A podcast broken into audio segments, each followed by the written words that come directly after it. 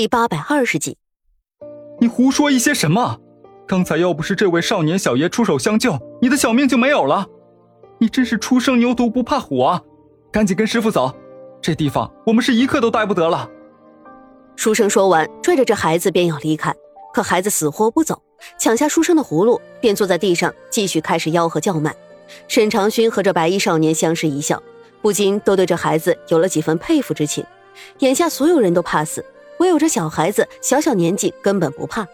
白衣少年上前一步，捡起地上的一个葫芦看了看，看着灵儿开口问道。你想不想和我去这京城里好好看看？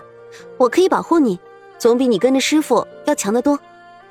这孩子听了之后，抿着嘴唇想了想，有几分为难的看着白衣少年，开口问道：“漂亮哥哥，你叫什么名字？你救了我一命，我还不知道怎么称呼你呢。”白衣少年的脸上写满了春风得意，他似乎已经料定孩子会和他走，于是站起身来。将手背在身后，风度翩翩的开口道：“你叫我子纯哥哥就可以。”子纯哥哥，对不起，我不能和你走。孩子想都没想就拒绝了这白衣少年，一脸歉意的模样，很是可爱。为什么？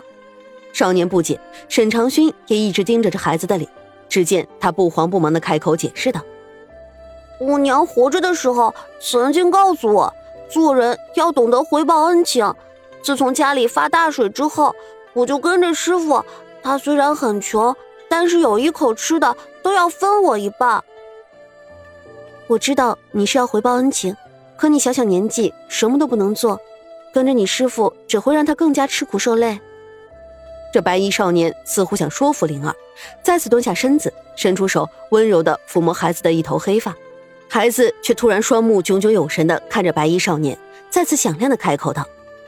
漂亮哥哥，你听我说，我现在虽小，不能回报我师傅，可是我总有长大的一天。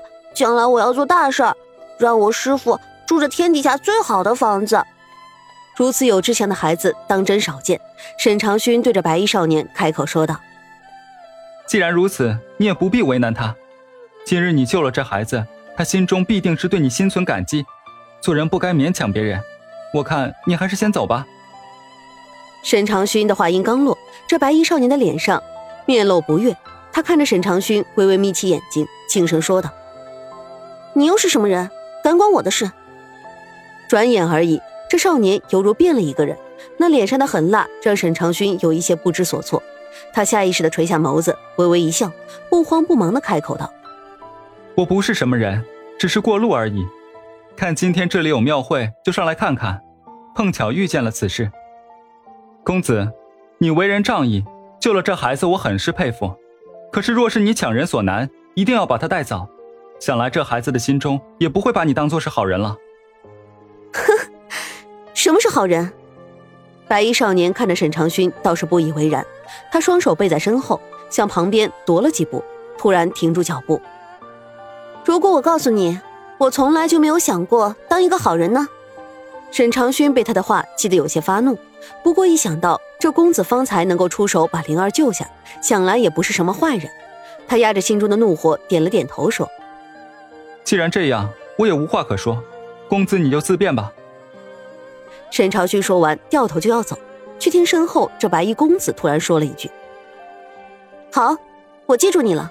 咱们有朝一日再见面，我定然会让你知道，我不是什么好人。”沈长勋没有回头，他只觉得心中有一种莫名的感觉，说不上的别扭，还是好奇。总之，这白衣少年那犹如星辰般的双眸和挑衅的眼神，却让他挥之不去，以至于那天晚上在客栈里，他做了一个梦，就梦到这一双与众人不同的眼睛。再说沈长勋走后，这白衣公子足足看了他半天，才转身继续和蹲在地上的灵儿说话：“漂亮哥哥，你不是坏人。”你是我的救命恩人。这孩子当真是伶牙俐齿，话从他嘴里说出来格外好听。不过这白衣公子似乎也是个调皮的主，他伸手捏住灵儿的小脸蛋，开口问道：“那好，我这个救命恩人现在就要你报恩，你报不报呀？”报。灵儿站起身，仰头看着白衣公子：“子传哥，现在想让我做什么，我去做便是。”好。我天天在府中无趣，都快要闷死了。不如你就跟我回府，陪在我身边如何？你放心，我一定会安排好你的师傅。他懂得画画，我可以让他在我府上做一名画师。此话当真？灵儿眼中立刻冒出无数个亮闪闪的小星星。我师傅就喜欢画画，只可惜没有那么多的笔墨纸砚，只能靠把这些葫芦卖了才能去买上一些。如果你真的能让我师傅在你府上做一名画师的话，我愿意跟你走。如此轻松的就征服了这孩子，白衣公子似乎很满足，不过心中也略有失落。他再次站起身，看着沈长勋离去的方向，不禁想起了那一句“强人所难”。漂亮哥哥，灵儿突然伸出脏兮兮的小手，轻轻的拽了拽白衣公子的衣袖，似乎有读心术一般，开口道。我跟你走是我心甘情愿，并非你强人所难。你能安置我师傅，让他做画师，我也算是报了我师傅的养育之恩。而你整日在府中，咱们带我回去，我也算是报了你的救命之恩。小小年纪如此伶牙俐齿，长大之后这还了得？白衣公子似乎有些累了，他直了直身子，看着站在一边全然没有一点主意的书生道。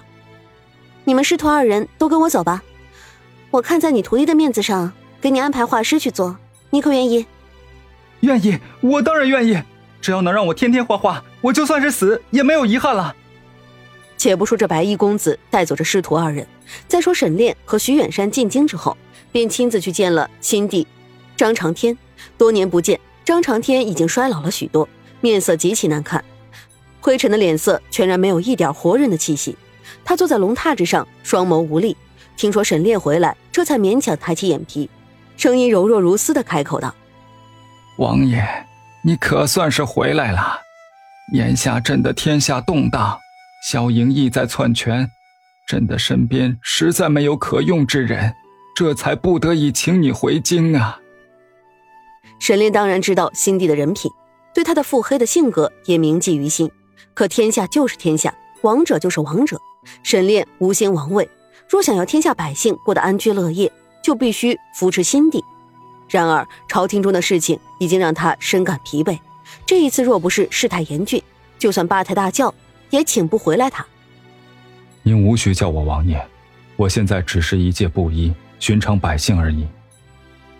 担心沈炼不肯帮自己，新帝只能把恳求的眼神抛向站在一边的徐远山。他知道徐远山和沈炼有一些交情。